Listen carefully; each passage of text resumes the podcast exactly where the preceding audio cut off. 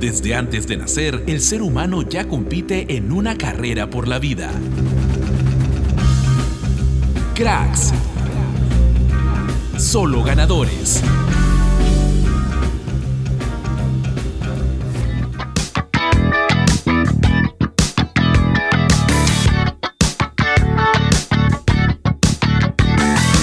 ¿Qué tal cracks? Sean bienvenidos nuevamente al podcast deportivo con más chocolate que Z15.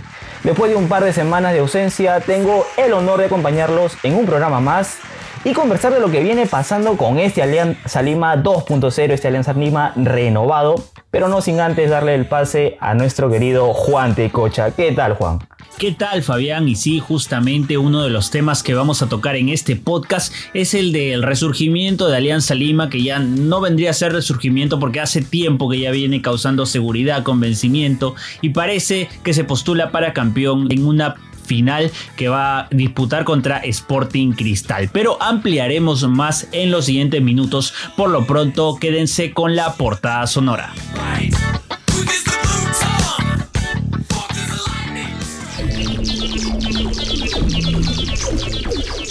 Esta es la portada sonora en Cracks.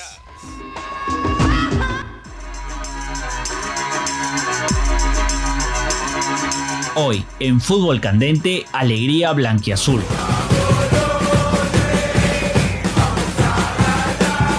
Tendremos todos los detalles de la victoria de Alianza Lima en la fase 2 de la Liga 1. En el crack de la semana, Francesco de la Cruz, campeón mundial de globos. 3, 2, 1, Perú, mundo. Y en la Cele recordaremos a los tres periodistas deportivos más influyentes del Perú por el Día del Periodista Deportivo.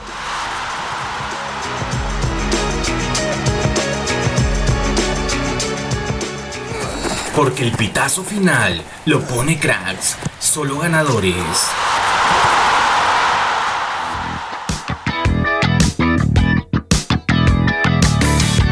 Y estamos de vuelta en Cracks Solo Ganadores con la sección Fútbol Candente. Y esta vez hablaremos de Alianza Lima, porque sí, Alianza está haciendo un temporadón y acaba nada más y nada menos que de campeonar en la fase 2 de la Liga 1. En la pasada fecha, cuando logró vencer a Carlos Manucci en el estadio Iván Elías Moreno, donde logró derrotar al equipo carlista por 1 a 0. Es correcto y con cifras realmente sorprendentes, pues Alianza Lima logró 12 victorias, 3 empates y ni una sola derrota para esta presente fase 2, lo que fue suficiente para consagrarse ganadores, aún faltando dos partidos. Claro, y es uno de los planteles más sólidos, sin tener grandes figuras tampoco en el equipo. Es un equipo bastante humilde que se armó principalmente para jugar segunda, pero demostraron que son unos chicos que tienen corazón, que tienen muchas ganas de campeonar, en especialmente, especialmente los más veteranos como Jefferson Farfán, Hernán Barcos, entre otros jugadores que le han dado un, aire de esperanza al pueblo blanquiazul, ¿verdad? Claro, y jugadores que llegaron para fortalecer un equipo que, como bien lo dijiste, luchan por llevarse el título, habiendo anotado 25 goles y solamente recibiendo 7, convirtiendo en uno de los planteles más goleadores y el menos abatido del campeonato. Claro, y esto es muy importante porque es uno de los equipos que más veces ha dejado su arco en cero a lo largo del torneo tiene una defensa muy sólida, algo de lo que carecía justamente la temporada anterior, es algo que de todas maneras se trabajó durante el año y le dio resultados. Aunque es un equipo que, bueno, no ha hecho tantos goles como Sporting Cristal, ha recibido eh, considerablemente muchos menos. Pero cuéntame un poco cuándo se va a jugar esta final esperadísima entre Sporting Cristal y Alianza Lima. Claro, y es que Alianza Lima, al haber ganado la segunda fase y estar entre los dos primeros lugares de la tabla acumulada, ahora se enfrentará con Sporting Cristal, como bien lo dijiste, para disputar el título nacional. ¿Cuándo? El 21 y el 28 de noviembre respectivamente, pues eh, en caso de que haya un empate, campeonará el que tenga mayor diferencia de goles. Claro, y lo más emocionante es que eh, justo el día lunes se acaba de confirmar que sí podrá haber público en los estadios para, la, para las dos finales nacionales que se disputarán por la Liga 1. El aforo será del 20% y será para personas que tengan las dos dosis de la vacuna. Esperemos que haya un gran contexto para esta final que se viene esperando desde ya hace mucho tiempo. Estos dos planteles que han sido los más sólidos del campeonato peruano. Esperemos que eh, se pueda ver un lindo partido. Hay que recordar que la última final que se jugó entre Alianza Lima y Sporting Cristal no fue nada favorable para Alianza Lima, eh, con un 4 a 1 en contra en Matute y un 3 a 0 también en contra en el Estadio Nacional, eh, con un global de 7 a 1 en total y Sporting Cristal terminaría campeonato en ese año 2018. Hay que ver cómo se postula esta nueva final, ¿no? Claro, y no solo eso, sino que también para la presente temporada ya se han enfrentado por la sexta jornada del torneo Apertura, de la primera fase, donde los celestes se la llevaron por dos tantos a uno cuando fue Hover quien volteaba el marcador a favor del equipo cervecero. Pero como bien lo dices, eh, las estadísticas pueden estar a favor del, del equipo celeste de Cristal, pero todo se ve en la cancha. Claro, y además es otro plantel. Yo me acuerdo que en ese tiempo, en el año 2018, era un Alianza Lima que, que, llegó a la final, pero que no se veía muy seguro en defensa, recibía muchos goles. Yo creo que esta es una alianza completamente diferente y creo que va a ser un partido mucho más parejo. Es más, tenemos eh, un partido podría decirse que una previa entre esta final de Alianza Lima y Cristal que se va a jugar este, este mismo domingo. El día domingo se jugará un partido entre Alianza Lima y Sporting Cristal por la decimosexta fecha de la fase 2 y vamos a ver qué tal eh, se desempeñan estos dos equipos y, y si se pueden medir y estudiar para la próxima final.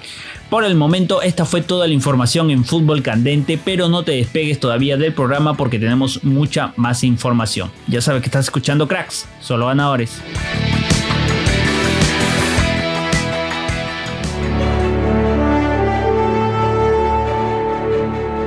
El Dato Cracks.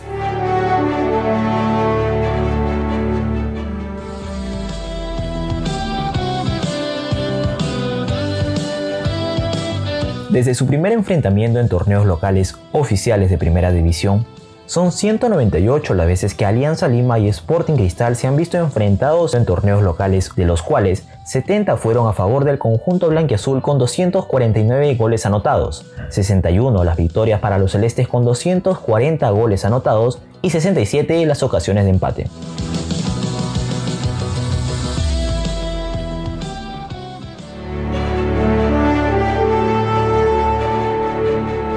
El Dato Cracks. Porque el pitazo final lo pone cracks, solo ganadores.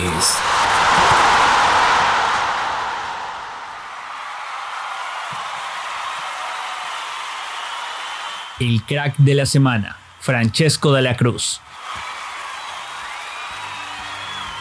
El competidor peruano Francesco de la Cruz logró el título mundial de la primera edición de la Copa Mundial de Globos.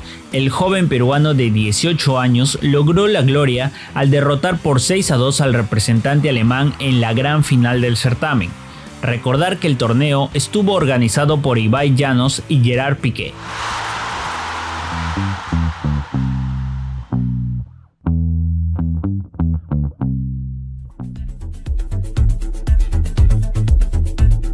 Y estamos de vuelta en Cracks Solo Ganadores con nuestra sección El Crack de la Semana. Y como ya lo escucharon, tenemos a Francesco de la Cruz como el crack de la semana por haber ganado el Mundial de Globo representando a Perú. Sin duda, un torneo muy curioso del que casi todos nos hemos enterado recién algo peculiar, si bien es cierto, algo novedoso también, pero y este joven de 18 años, trujillano, pero residente en España, eh, se consagró como ganador de este mundial tras una historia algo graciosa también, porque al principio no había sido considerado para este torneo donde eh, había un representante había un representante de 32 selecciones, pero según él informa, fue el mismo Piqué. El defensa del equipo azulgrana y también organizador de este evento lo llamó personalmente para invitarlo y lo del resto es historia terminó consagrándose campeón. Claro, y este evento organizado por, por el streamer Ibai Llanos que viene en crecimiento, este streamer español que, que hizo una alianza con Gerard Piqué, que poco a poco se ve que esto, estos dos personajes se están haciendo socios y están haciendo grandes, grandes cosas por, por, por juntar el mundo del deporte con el mundo del streaming. Ya se vio cuando compraron los derechos para transmitir la Copa América y, otros sucesos muy importantes. Y en esta vez le dieron la oportunidad a a varios jóvenes de participar en este torneo tan curioso, el torneo de globos, que la verdad sí suena muy gracioso, pero hasta el mismo presidente Pedro Castillo le dio las felicitaciones al campeón Francesco de la Cruz, ¿verdad? claro, una anécdota que quedará para que Francesco le cuente a sus nietos en el futuro cuando diga que el mismo presidente lo felicitó por traer un reconocimiento a, Perú. Pero caso aparte para ponernos en contexto, porque seguramente como tú, como yo y como muchas otras personas, eh, no sabíamos de qué va esta competición, este, este pequeño evento que se organizó, pues en general se trata de que dos personas tienen que mantener un globo eh, elevado y no permitir que éste toque el suelo. Claro, y a su vez hacer que se le complique más al rival eh, mantener el, el, globo elevado. Es prácticamente como un tenis, pero con, pero con un globo y con bastantes obstáculos, más o menos. búsquenlo en YouTube para que puedan entender mucho mejor la dinámica. Esperemos que sigan saliendo más torneos así, bastante curiosos. Podrían hacer el torneo de la silla, ¿no? De como esas ese juego que se jugaban en las fiestas infantiles, ¿no? El de quién se sienta primero en la silla. Podrían hacerlo, no sé. Yo, yo tiro una idea por ahí, un maíz para los streamers peruanos. No sé. Ah, pero bueno, ese sería el crack de la semana. Y aún no se despeguen de cracks porque seguimos con la Cele. Ya saben que estás en cracks, solo ganadores. Porque el pitazo final lo pone cracks, solo ganadores.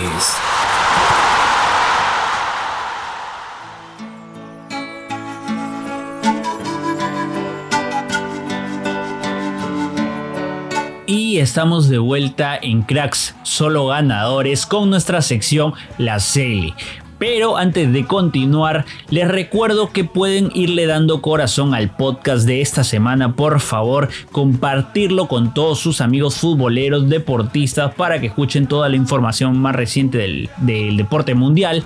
Y por favor sigan a Radio UPN en Spotify que nos sirve muchísimo para que estén al tanto de todas las novedades. Ahora sí, continuando con esta sección, vamos a dejar de lado un poco la información de la selección porque hoy día, no, hoy día no, el 20 de octubre vamos a conmemorar eh, el Día del Periodista Deportivo en el medio peruano y hemos armado un bloque muy importante para esta celebración. Exactamente, como bien lo mencionas, estamos próximos a un día especial para nosotros y como cada 20 de octubre se conmemora en nuestro medio deportivo el Día del Periodista Deportivo, conmemorando un nuevo año de fundación del Círculo de Periodistas Deportivos en el Perú, que sucede desde 1941. Claro, es así que en esta oportunidad vamos a recordar a los tres periodistas deportivos que marcaron un antes y un después en, eh, en el fútbol y deporte general en nuestro país.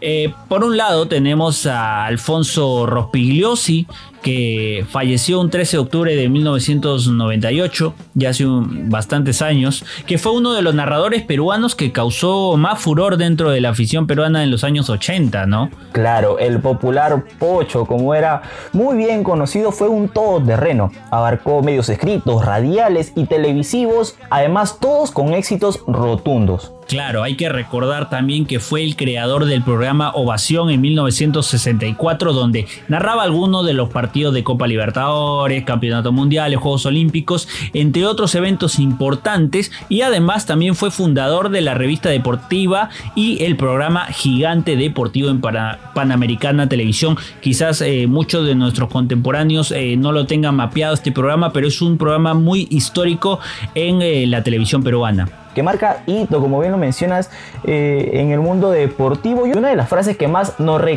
recuerda a él es el popular ya vienen los goles de Cubillas. Estas palabras lo decía cada vez que la blanquirroja iba al empate y a la pelota pasaba por los pies de este jugador. Claro, un muy buen periodista, muy recordado, un, gordito bonachón que, es muy recordado a nivel del periodismo deportivo. Esperamos que todavía sus frases sigan, eh, sigan, sigan, siendo recordadas por los hinchas eh, más antiguos de la selección.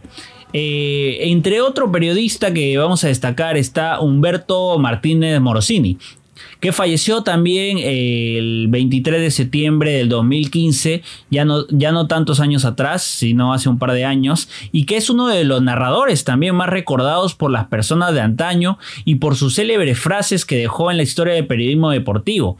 Eh, narró partidos como la clasificación en Buenos Aires de Perú a México 70, el campeonato sudamericano de 1975, donde lo conquistamos con triunfos a Colombia y a Brasil, o la campaña de las clasificatorias para España 82, cómo olvidarla, hasta la última gran gesta en 1985 cuando el empate en Buenos Aires 2 a 2 contra Argentina no nos alcanzó lastimosamente para clasificar a México 1986. Sin duda un crack con una amplia trayectoria, un periodista arequipeño, además que incursionó en la narración de noticias, eh, maestro de ceremonias, fue como se inició, animador y comentarista deportivo fue en lo que más trascendió. También fue el primero en usar el término la blanquirroja que quedó y que quedó como herencia para todo el pueblo blanquirrojo. Además que llegó a ser vicepresidente de la Federación Peruana de Fútbol en el año 1992. Claro, el primero que, que, señaló a la selección peruana como la blanquirroja, sin duda, hasta ahora sigue repercutiendo.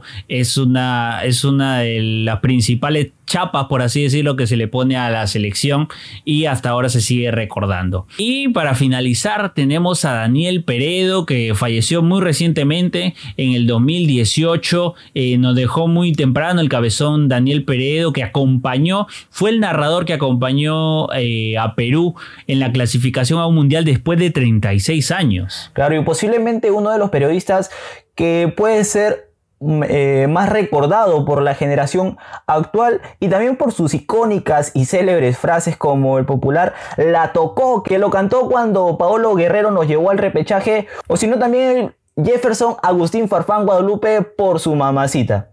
Claro, hay que recordar que Daniel Peredo le gustaba citar los apellidos de, las madres de los jugadores porque consideraba que también eh, eran pieza clave del surgimiento ¿no? y del éxito de estos futbolistas.